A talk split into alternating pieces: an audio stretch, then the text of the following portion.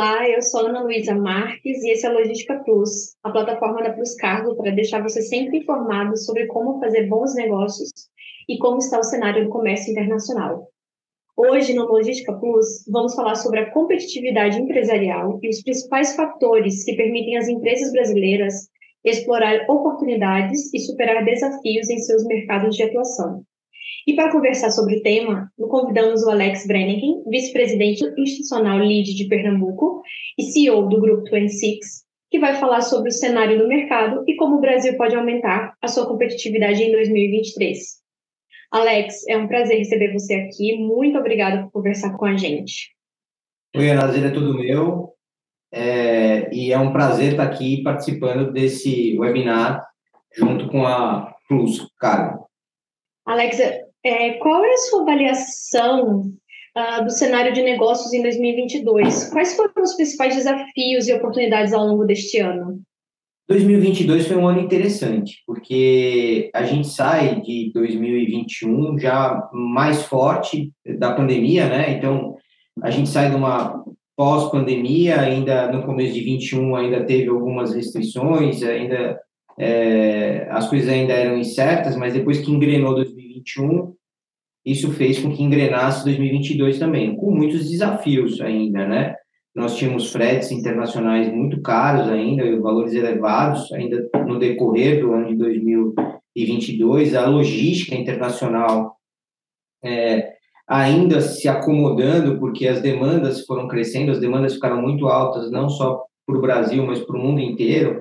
Então, ainda é, portos ainda sobrecarregados, faltando ainda contêineres para algumas operações, mas sem dúvida nenhuma, o ano de 2022 foi um ano vencedor, foi um ano muito bom para a economia brasileira. Perfeito. É, temos uma perspectiva de melhoria do cenário de negócios em 2023, na sua visão? Quando a gente fala de comércio exterior, é, os nossos negócios eles não acontecem muito rápidos, eles acontecem um pouco mais lentos. Então, assim, a gente às vezes fecha negócio com um cliente que ele aconteceu em, em, no meio do ano e ele vai se concretizar no final do ano e por aí vai. Então, tem coisa que a gente fechou em setembro, outubro e ele passa, ultrapassa para o outro ano.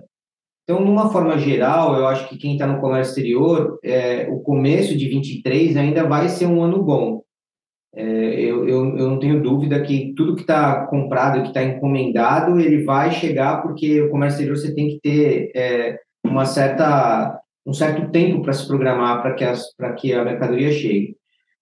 O início depois para o Brasil, se você falar início de 2023, sem dúvida nenhuma a gente vive uma instabilidade porque a gente não sabe como é que vão ser ainda é, a economia, a gente não sabe, né? Não, ainda não está dito ainda como é, que, como é que isso vai ser.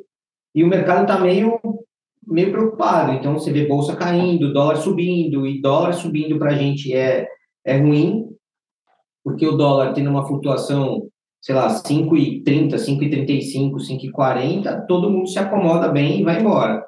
Mas você sai de um 5,23 que estava ontem, nós fechamos a operação ontem a 5,23 e hoje a 5,30 alguma coisa, então esse, quando aumenta 10 centavos assim, sem você é, esperar, isso faz uma diferença muito grande. Então, acho que 2023 é um ano desafiador, desafiador no sentido de que quem está assumindo o governo é normal, ou seja, até dentro das próprias empresas, quando você troca algum poder de decisão, ele sempre tem um tempo para se acomodar, então, para colocar as pessoas, para ver equipe tudo. Então, a gente, o 2023 é um ano que vai ter essa, essa parada, mas, no, no geral, assim, eu acho que a gente demora um pouquinho para desacelerar, porque tem muito, falando no comércio exterior, porque tem muita coisa que já estava programada para chegar. Então, se a gente for sentir uma retração de qualquer coisa que no nosso negócio, por exemplo, ela deve acontecer a partir de março, abril, é que a gente deve começar a sentir alguma coisa aí. Conta para gente é, o que significa um país ter boa competitividade empresarial. É, isso, boa pergunta, Ana. É, eu resolvi é, usar parte do meu tempo para me engajar na, na atividade de. Eu brinco que é um ativista empresarial, para tentar lutar por um melhor ambiente de negócios e tentar fazer com que a gente tenha é, boas práticas para que a gente possa empreender dentro do estado. Né? Então, nós estamos localizados no estado de Pernambuco, em Recife. Eu sou vice-presidente do conselho do LID daqui de Pernambuco e a gente começou a fazer um trabalho de competitividade e desburocratização aqui do estado. Isso foi muito importante porque abriu um diálogo entre público e privado, então a gente conseguiu chegar mais perto do público, não para mudar as regras, porque a gente sabe que as regras para ser, serem mudadas são muitos passos, é lei, é muita coisa para fazer, mas para melhorar a aplicação da regra. O empresário, de uma forma geral, já está acostumado a, a, a cumprir as regras. Então, qualquer um que vai entrar para o comércio exterior ou para um comércio normal, ele sabe das licenças que ele precisa ter, então ele já está acostumado com isso mas a morosidade disso acontecer, ou vai e vem de documentos, procedimentos internos, eram coisas muito difíceis aqui. Então, nós fizemos um trabalho junto ao governo do estado, junto à prefeitura do Recife, que foi a primeira prefeitura.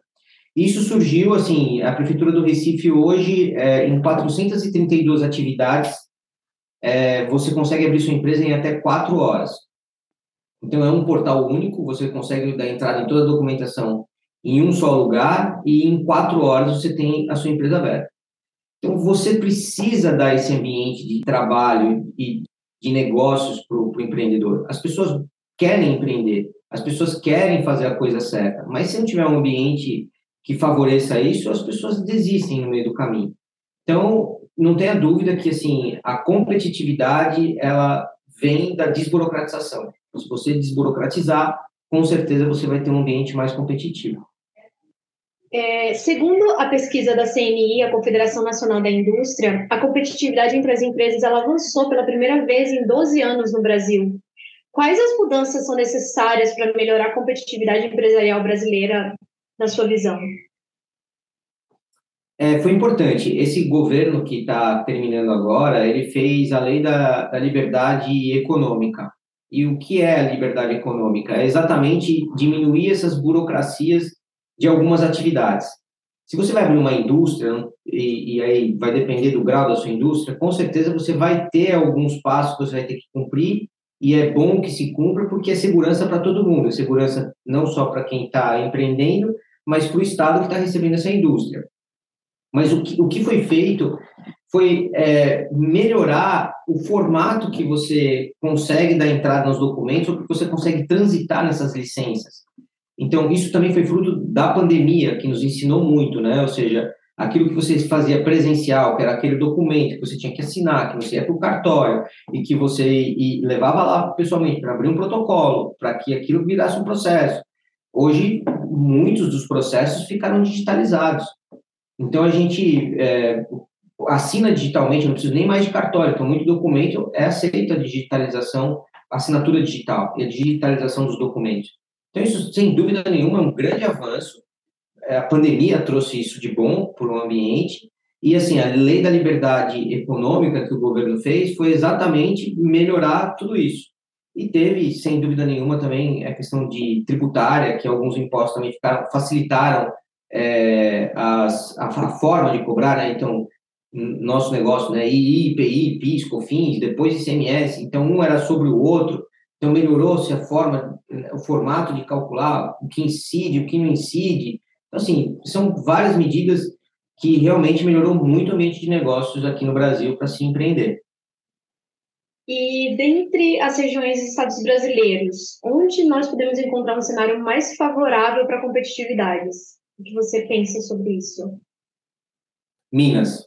Minas é, tem um programa Minas Livre para Crescer, é, e o trabalho que foi feito lá, tem o Douglas Cabido, que é um secretário lá da, de Minas, ele fez um trabalho espetacular. É, realmente ele conseguiu conversar com todos os órgãos anuentes para você abrir um negócio, para você fazer alguma coisa lá, e conseguiu interagir com todo mundo. Então, você, se você quiser empreender hoje num estado onde vai te abraçar e vai te abrir as portas para facilitar e para melhorar a, o seu trânsito, é Minas. Minas Gerais despontada na frente de todos os outros estados. Perfeito. Alex, muito bom ter você aqui conosco. Muito obrigada por dividir tanta informação sobre competitividade empresarial, atualizando empresários sobre o cenário de negócios. Seja sempre bem-vindo aqui no Logística Plus. Ana, para mim foi um prazer. Fico à disposição sempre que, que quiser. E, e, assim, a gente sabe que vocês estão sempre por aqui, né? Agora estão com a filial aqui em Pernambuco, então legal. Conta com a gente aqui também. O que precisar, estamos às horas aqui. Muito obrigada. É, acompanhe os canais da Plus Cargo nas mídias sociais e no nosso site. Nele você encontra informações exclusivas sobre o cenário e as últimas novidades sobre o transporte internacional de cargas. Segue a gente no Instagram, LinkedIn, YouTube, Spotify. Até a próxima. Até.